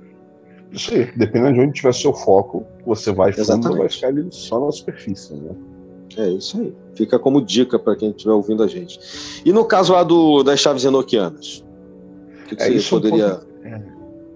Isso Fala é uma coisa interessante também, porque assim, é, a gente tem ali as 19 chaves enoquianas. Né? Essas chaves, uhum. elas são as primeiras 18 chaves. Elas são as duas primeiras vinculadas à tábua de união, né? a primeira e a segunda uhum. chave. Da terceira até a décima oitava são chaves dos elementos, né? É, fogo de fogo, fogo de terra, fogo de ar e por aí vai. Então elas são específicas de locais é, da tábua, né, aquela a grande tábua enoquiana, e a 19 chave ela é específica para viagem nos, nos éteres. Então, qualquer uma delas, qualquer uma delas, a gente pode utilizar para uma evocação. Ah, eu quero, eu quero acessar os espíritos da tabela de terra de fogo, né? ou água de ar. Você vai utilizar aquela chave e você consegue utilizar ah, o espelho mágico, a bacia, ou a, bola de obsidiana, algo do tipo, vai conseguir utilizar para ter acesso às manifestações que vão ocorrer. Né? Mas antes de tudo, antes de utilizar qualquer chave dessa, eu indico o uso das chaves enoquianas, são a primeira e a segunda, porque são chaves da, da tábua de união, e elas são chaves do elemento espírito. Então, elas ajudam a abrir um canal de acesso a esses planos de manifestação que nenhuma outra chave consegue abrir. Né? Óbvio, ah, se eu utilizar a chave para viagem época, sem usar a primeira e a segunda chave, vai funcionar? Vai. Mas você pode ter um pouco mais de dificuldade. É como se você tivesse. Como é que eu vou dizer? É, a diferença é como se você estivesse nadando dentro de uma piscina, se você só utilizar a chave é, da viagem no, no, no éter, e você estiver andando normalmente, quando você utiliza a chave 1 e 2. Então, assim, nível de densidade, de dificuldade de se, de se movimentar naqueles planos se torna mais fácil, mais difícil. Então, se você abre o canal para manifestação do plano espiritual através da tábua do espírito, a tábua de união, elemento espírito, quer dizer, utilizando a chave 1 e 2, fica muito mais fácil para quando você utilizar a chave para a viagem nos éteres, a 19, para que haja uma, uma manifestação. Tá? Então, entra naquilo que o Benjamin Rowe ele fala sobre a preparação do ambiente. Então você uhum. tem toda a preparação física que você faz no ambiente, mas você tem que fazer também a preparação espiritual do ambiente. Então essas, essa primeira e a segunda chave noquiana ajudam você a preparar o ambiente para a manifestação espiritual ocorrer através da, da clarividência. Né? Então é de suma importância. Sempre que puder utilizar, eu acho que assim, o ouvinte que quiser começar a praticar clarividência ou já pratica clarividência, eu diria que você fizer o seguinte: pega o teu diário, faz suas anotações, faz uma prática sem as chaves anoquianas e faz depois a mesma prática com as chaves anoquianas e anota os resultados. E aí você vai conseguir ter um parâmetro de comparação para falar: olha só, isso aqui funciona muito bem para mim, ah, eu não vi nenhuma diferença. Né? Pode ser que você não veja nenhuma diferença, mas pode ser que você tenha resultados surpreendentes, diferentes dos resultados anteriores que você já teve. Então, acho que não, não custa tentar, né? se você tem essa prática já, acho que facilita, facilita a manifestação. É, uma ferramenta, é uma ferramenta que acho que vai testar. Justo, justo. E eu, eu, eu diria até, indo um pouco além da questão dos espelhos mágicos, eu diria até que essas chaves enoquianas, a primeira e a segunda, elas funcionam para qualquer tipo de manifestação que você queira ter, né? de evocação. Né? Então, ela vai funcionar desde o trabalho de clarividência e também vai funcionar, por exemplo, se você fizer um trabalho goético. Você faz uma evocação goética, você faz uma evocação é, saindo da Goécia, né, de um espírito olímpico. Né? Ah, eu quero trabalhar com Arbatel, é, que você vai trabalhar ali com com é, espíritos angelicais, espíritos olímpicos e tal, também vai funcionar, porque é evocação e manifestação espiritual.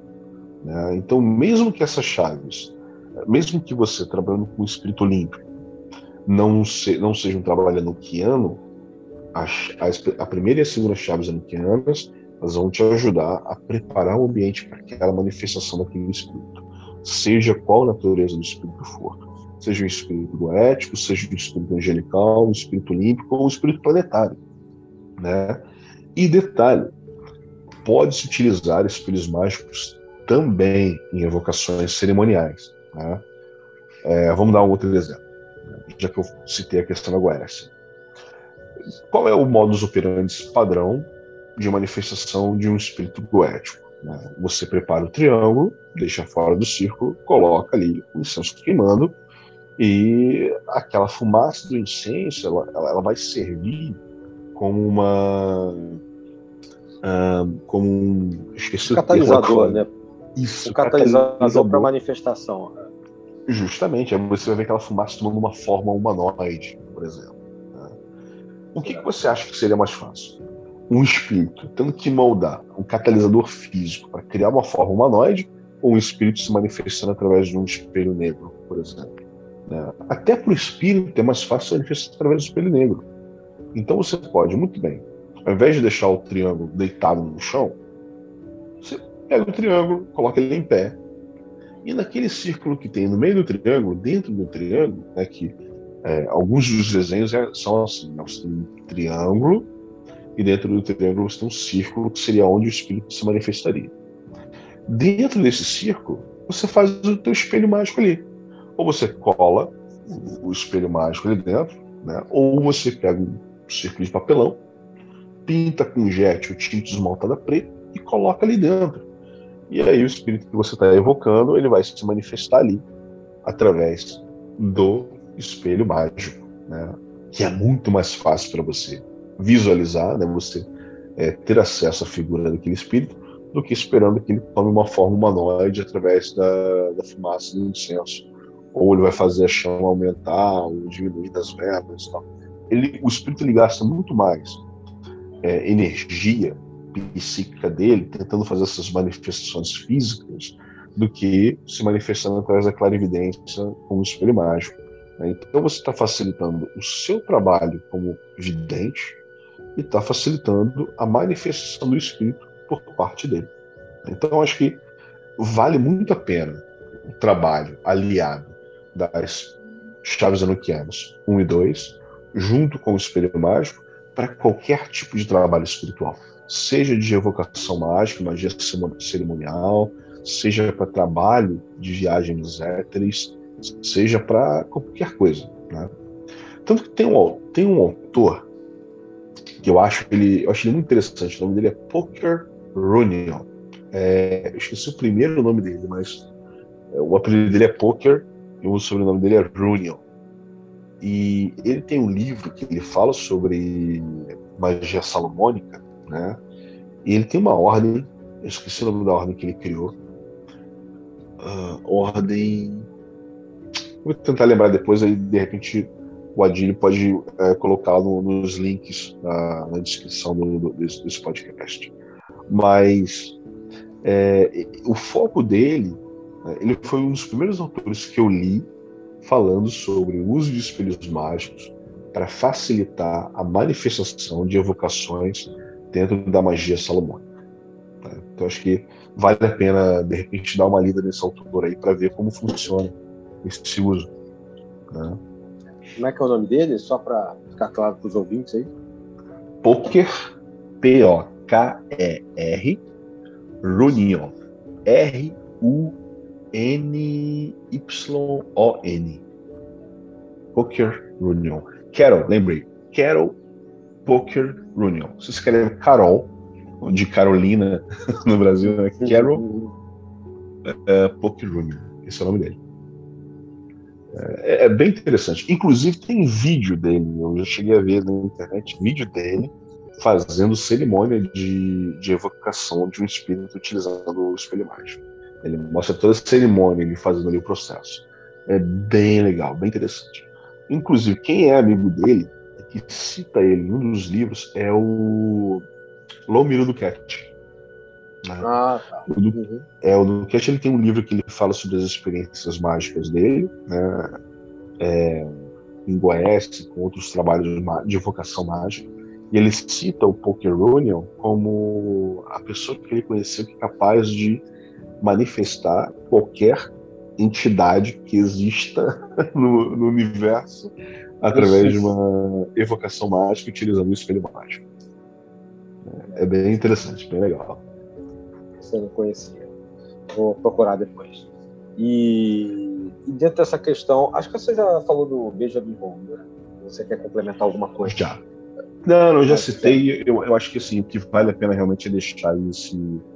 É, a Short Course on Scrying como referência dele também, porque ele fala da, do Scrying em geral, mas no final desse livro dele ele fala também do uso do, do Scrying para trabalho de magia noquiana. Né? A gente tem um episódio sobre magia noquiana de uns Sim. dois ou três anos atrás, de repente, para quem teve interesse naquele podcast lá, pode aí é, fazer essa, essa, é, essa correlação aí, né, entre espelhos mágicos e Enochiano. É, juntar tá informação. É. é um livro curto, né? É, literalmente é um livro curto.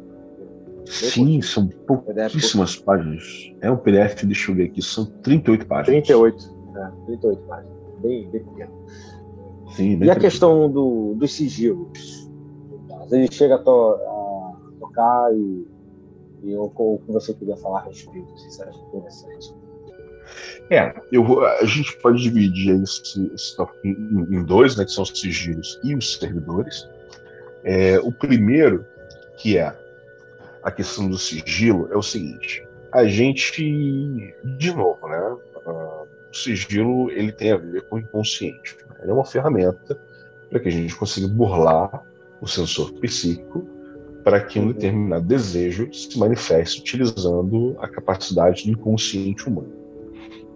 E o trabalho da, da clarividência é o quê? É acessar conteúdos do inconsciente humano, seja do teu inconsciente, seja do inconsciente coletivo.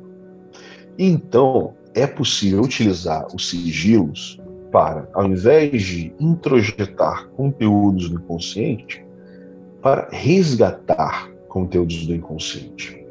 Então, o Walsh Osmosper, ele dava um nome para esse tipo de trabalho, que ele chamava de ressurgência atávica, né? que era o quê?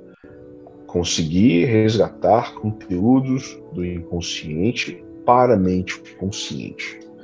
Então, da mesma forma que a gente cria um sigilo para eu quero conseguir esse emprego novo ganhando tantos mil reais por mês, né? Você também pode utilizar um sigilo para eu quero acessar determinadas informações de tal e tal situação. E quando você está ali focando o teu olhar no espelho mágico, ou na bola de obsidiana, seja lá o que for, ou na bacia d'água, você pode levar a tua concentração mental ao sigilo. Tá? Então você olha para aquele objeto, é a tua ferramenta de clarividência, porém visualizando o sigilo. Né? Então ele vai facilitar para que quando você entrar num processo de transe, digamos assim, por falta de melhor palavra, a informação que vem à tona seja aquela informação que você colocou no sigilo. É como se o sigilo fosse a chave. É... A chave não. Vamos pensar numa biblioteca. Né? A biblioteca tem os livros ali com código cada, na lombada de cada livro. Né? Então, o sigilo ele é o código para que você consiga pegar na biblioteca do seu inconsciente o livro específico que tem o conteúdo que você quer. E vai ser trazido ali para se manifestar através da, da clarividência. Então, facilita e muito. Porque ao invés de você ficar tendo que decifrar conteúdo inconsciente aleatório, muitas vezes, óbvio, todos eles têm, o seu simbolismo tem uma certa importância. Mas às vezes dá um trabalho você conseguir decifrar esse simbolismo. E com o sigilo é como se você fosse direto no fulcro da, da questão que você tem para trabalhar, ou que você queira ter informação. Né? E, em extensão, pode-se utilizar servidores da mesma forma. Você pode criar um servidor, também através de um sigilo, através de visualização, seja lá o que for, para que esse servidor se manifeste para você através do scrying, através da clarividência. E esses servidores, eles podem é, tanto trabalhar para você, para trazer informações, como se fossem, vamos lembrar, o espelho, espelho meu. é exatamente né? isso. Aquele espírito que fica ali no espelho da rainha, trazendo informação para ela sobre a Branca ah. de Neve. Né? Então, esse servidor... É daí que vem, né? Justo, daí que vem essa ideia, né? Porque esse servidor, ele que é como se ele fosse buscar nos locais específicos informação e vai trazer para você. Você utiliza a clarividência para entrar em contato com ele, né? Porque assim, na prática normal, trabalho com servidores, é tudo através de visualização, né? Mas se você tem a ferramenta da clarividência e espelho mágico na tua mão, por que não utilizá-lo? Você também pode utilizar com teus servidores para contactá-los. Né? E eles vão se manifestar. Né? Então, você tem essas duas possibilidades do uso do espelho mágico ou da clarividência com servidores. Uma, para eles trazerem informação, e duas, para você entrar em contato com eles, para dar instrução para qualquer coisa que seja. Né? Então, são técnicas que o, o, o utilizava e atualmente, né, principalmente o pessoal da, da magia do caos utiliza muito. Né? Não é à toa que o Sper tinha uma pedra de visão, né? eles chamavam de pedra de visão, né? É, para realizar trabalho de, de clarividência. Né? O Sper era um clarividente, era um clarividente né? ele fazia automatic é. drawings, né? desenhos automáticos. Né? E obras de arte, né? Sim, sim, justamente. Então acho que está aí uma outra, uma outra pessoa que a gente pode colocar também como personalidade de referência para esse tipo de trabalho de clarividência. Né? É, eu acho que pouquíssima gente sabe que ele tinha essa pedra de visão e que ele usava para fazer trabalho mágico também. Verdade. Eu não sei se a gente chegou a gravar um podcast sobre, sobre ele. Não gravamos também? Gravamos, gravamos, gravamos sim. Acho que gente gravou sobre. Acho que foi logo lá no início, cara. É, mas é, porque já tem, como a gente falou, já tem tanto tempo aí de podcast é lá para trás, né? Que a gente falou sobre o João Pé. Acho que, acho que gravamos sim. Né? Então é, já fica aí a dica para complementar a informação de novo do que você está falando agora e lá atrás, bastante tempo. É, assim, se eu não me engano, o, o podcast foi especificamente sobre os osquiacultos, né? E a gente entrou na, no trabalho isso. do, do e tal. É, é, verdade. Foi isso. Foi isso mesmo. Osquia. Que, aliás, é uma especialidade sua, né? Para quem não sabe, né, que está ouvindo a gente aí, né, que vai ouvir, é uma das suas especialidades, você dá curso, etc e tal. E... Sim. Você não, você não relançou o livro, né? Você ia reescrever algumas coisas e tal, você não, relançou o livro, não. Você ainda tem um não a respeito. Tem, tem um livro a respeito. Eu ainda não consegui parar para fazer isso, né, para reeditar, porque ao longo dos últimos anos eu consegui juntar algumas obras dele que eram mais difíceis Sim. de conseguir. Então a minha ideia é, além de é, remodelar o conteúdo que já tinha no livro, eu quero acrescentar algumas coisas com relação aos textos dele. Porque, por exemplo, você consegue encontrar na internet o The Book of Pleasure, né? Mas e o significado do The Book of Pleasure? Não tem nenhum lugar. Então a minha ideia é pegar e acrescentar esse uma análise de alguns textos importantes deles, dele, né? Como The Book of Pleasure, que eu acho que é, é uma das principais obras da, da visão do sistema mágico dele, para aí sim eu poder relançar esse livro. É, Não, você falou um isso. É, você tinha dito que ia atualizar algumas coisas e tal, e, mas ainda não chegou a lançar, não. Né? Tá. Não, ainda não, mas, infelizmente. Porque também é um tema em português, não tem muita coisa. Né? Você tem muito material vir, você já fotografou, já botou na, até em rede social, né? tem muita coisa aí fora, mas Sim. aqui no Brasil pouquíssimo, como a gente falou no podcast. É, eu nunca vi, por exemplo, ninguém no Brasil pegar e, e faz, apresentar uma análise dos textos dele, né? Você tem Erfo uhum. Inferno, quer dizer, apesar do Erfo Inferno é mais pictórico. Mas se você pegar uhum. é, Book of Pleasure, Fox of Life, uh, The Zoetic Grimoire of Souls, ninguém faz uma análise disso. Né? Ninguém lança um livro com, oh, esse aqui é o texto e isso aqui é o que ele quer dizer com esse texto aqui. Uhum. Então, eu sinto falta disso, eu acho que de repente seria uma contribuição boa para a comunidade mágica. Sim. Sim, é verdade. Fica aí uma sugestão para todos, né, que é. gostem e estejam no Brasil, no caso. Isso, isso aí. E acabei de resgatar aqui, o episódio foi de outubro de 2020, Austin Osmosper. Ah, então, é, até não, então não foi nem tão lá para trás, né? Tem um ano e meio. Verdade. Né? Eu até estava achando é. que era lá de 2018, 2019. Também Fica aí a sugestão. é, é, para você ver, passa muito rápido, né? E a gente já está construindo aí mais de, mais de três anos de trabalho de podcast, então é, já, já temos o quê? Mais de 40 episódios, bastante coisa. Vamos para é. quatro anos aí.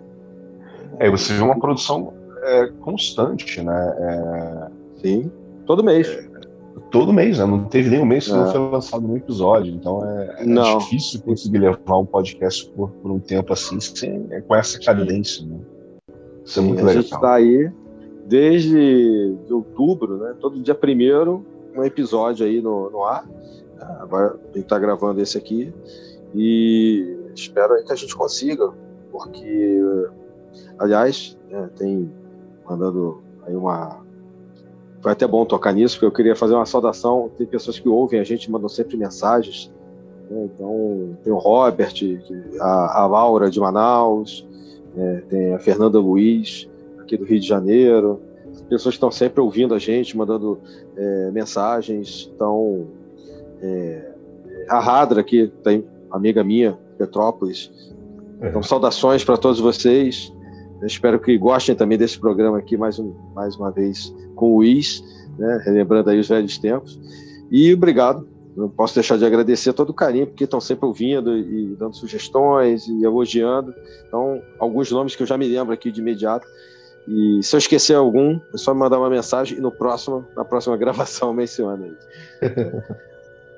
Mas, então, é, acho que ficou bem claro nessa questão, a gente até amarrou lá hoje no espera do sigilo de servidores. Eu tinha pensado de perguntar, a gente já falou de alguns aqui, né, alguns livros. Se você quer sugerir, se você lembra de, além do que já foi mencionado, algum a mais assim que você acha que vale a pena mencionar de literatura, né? Que a gente possa sugerir aí, a gente já está quase acabando a gravação. Não sei se você tem alguma coisa em mente. É, tá aí. Não, os que eu tinha, acabei citando ao longo da, da, nossa conversa aqui, que foi o livro do Bardo, né, o livro é. do Pascal Beverly Randolph, uh, uhum. tivemos aqui o Benjamin Howe, a gente também citou. Uh, é, acho que esses, esses foram os principais. Né? Eu não sei, deixa eu ver aqui, porque eu acabei falando do Poker Union, se eu não me engano, ele também tem um livro né, que ele fala sobre magia cerimonial, mas ele acaba apresentando o sistema dele, é, e nesse sistema dele, óbvio, ele usa os espelhos mágicos. Deixa eu ver se eu consigo encontrar aqui, e aí eu te falo o nome. Uh, ok, Book of Solomon's Magic. É, ah, esse, esse é o mais famoso aí dele, né? Não? É, é o mais famoso dele. É nesse livro que ele fala sobre aqui, by Carol Polk Runyon. Ah, aqui está o nome da ordem que ele criou. É Ordo Templis Astartes. OTA.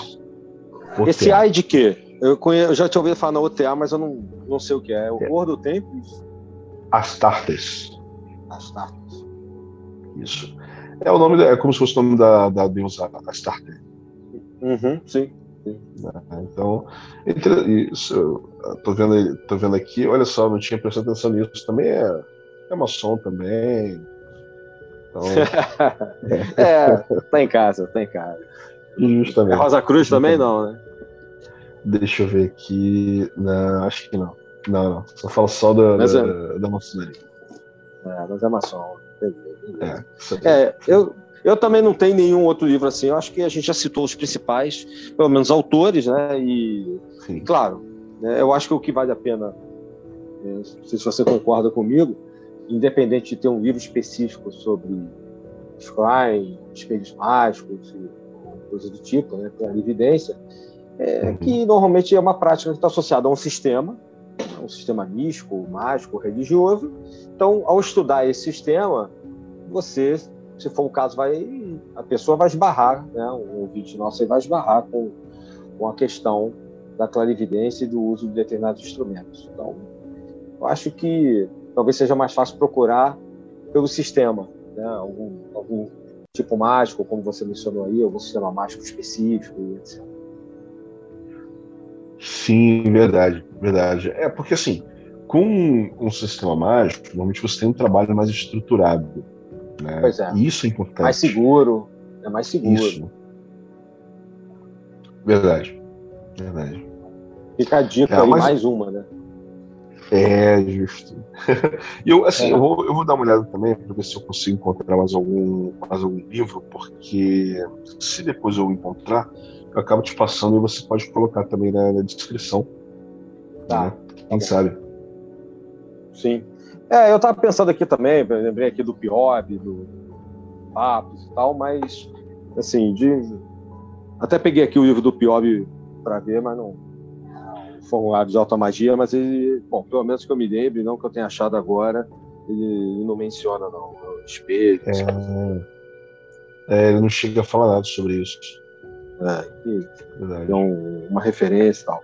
É, a gente pode colocar depois, fica aí, já tem bastante dicas, acho que a gente pode colocar depois na, aí, na descrição, qualquer coisa do tipo. Mas enfim, Luiz, você tem mais alguma consideração que você gostaria de fazer? Né, para a gente já ir para o encerramento? A gente já está aí com quase duas horas. A gente tem feito Verdade. mais ou menos gravações de uma hora e vinte, em média, uma hora e quinze. Aí conseguimos. Já fomos além. Então, você tem alguma. Vou te passar a palavra com uma mensagem final, alguma coisa mais que você queira é, colocar aí para gente, que, como eu te disse, é sempre um prazer ter você aí conosco, não só né, pela, pela fraternidade, pela amizade que a gente tem, e você, como eu disse, é um dos fundadores aqui do projeto e do próprio podcast, né, lá em 2018, mas por todo o conhecimento que você tem, a experiência cultista que é enorme, né, que é bem vasta. Eu que agradeço de novo o convite, meu irmão, e é sempre bom estar aqui, né? É, compartilhando um pouquinho da, da experiência, do, do conhecimento. É, eu acho que assim, de informação extra, não tem mais muita coisa para acrescentar, não. Eu, eu só indicaria, apesar da Golden Dawn não falar também de, de um trabalho específico sobre clarividência, eu acho que também é um sistema, um sistema mágico que ajuda a, a construir aquelas fundações que a gente precisa para poder fazer o tipo de trabalho como é o de, da clarividência também. Porque lá no início, uhum. né, você tem trabalho de concentração, né, a questão da, da Assunção Forma Deus, que são trabalhos mágicos. Né? Então, essas ordens, como a, Golden Dawn, que hoje em dia não existe mais, né, infelizmente, mas o conhecimento deles está aí em livre acesso, principalmente através dos, dos trabalhos, dos livros do Zalewski, do, do Chico Cícero, né, e de outros autores conhecidíssimos também. E se a gente for Regardier. falar de ordens, do Regardier, justo, do Regardier, e se a gente for falar de ordens é, mais recentes, a Mork, né, que é uma excelente escola para esse tipo de trabalho e aprendizado também. Então acho que assim, não custa nada a gente reforçar isso mais uma vez. Sim, concordo.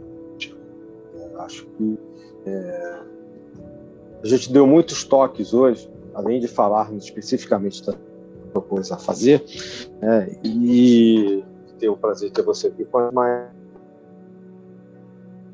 vários toques, alguns bem sutis, outros não. Então aproveitem, quem tiver aproveite. Está é, fujam os preconceitos é, você também colocou lá no meio da, da gravação, né? Falar mal da morte, de, da ordem X, Y, quando aparece para a pessoa, quando você entra em determinado caminho, eu acredito particularmente nisso, não é à toa. E se você sabe aproveitar, é aquilo que a gente estava dizendo antes, né? Quem faz a escola é o aluno. Então, uhum. se você não quiser nada, você pode estar aí, você pode estar estudando na, lá em, na Harvard ou em, na, na Cambridge do ocultismo, que não vai adiantar de nada se você não se dedicar e não fizer a sua parte. Então, fica aí como um toque, né, uma experiência que a gente tem, a gente que já está um tempo aí, eu e você já estamos particularmente juntos, né, algum tempo aí no, no caminho iniciático, então se não correr é. atrás não adianta. Como tudo, né? Como tudo na vida. É, é isso, meu amigo. Foi. Verdade. Quer falar é, mais alguma coisa? Assim, só reforçando que o que não faltou hoje foi informação para que vocês se aprofundem cada vez mais. Né? Esse é o nosso exatamente. trabalho. É, exatamente. Então, como todos os podcasts, todas as vezes que nós tivemos aqui, nós não estamos esgotando o assunto. Lembra? A gente sempre fala isso, né?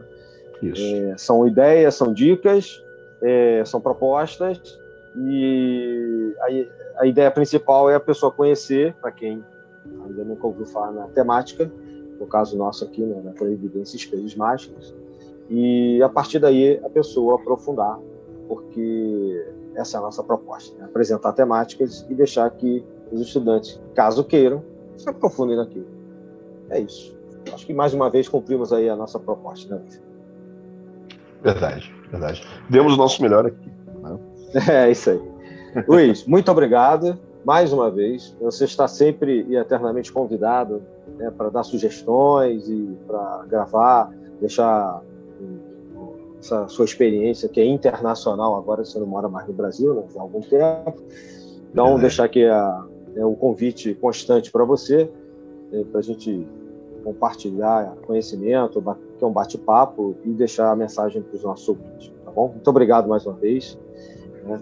Sinta-se eternamente convidado, tá bom? Eu que agradeço e espero voltar mais vezes. Com certeza. É só a gente combinar aí, pensar na temática e vamos estar juntos. Então é isso. Saudações fraternais, saudações arcanas a todos e todas que, que nos ouvem normalmente. Mais uma vez, muito obrigado, Luiz. Obrigado a todos que estão acompanhando aqui com a gente. Reforço o convite para que vocês possam visitar o, não só o nosso site, mas as nossas mídias, acompanhar o nosso trabalho. Como a gente conversou aqui, caminhando para o quarto ano já de podcast Sabedoria Arcana. E deixo aí as saudações fraternais a todos. Até a próxima. Valeu, forte abraço. Até a próxima. Valeu.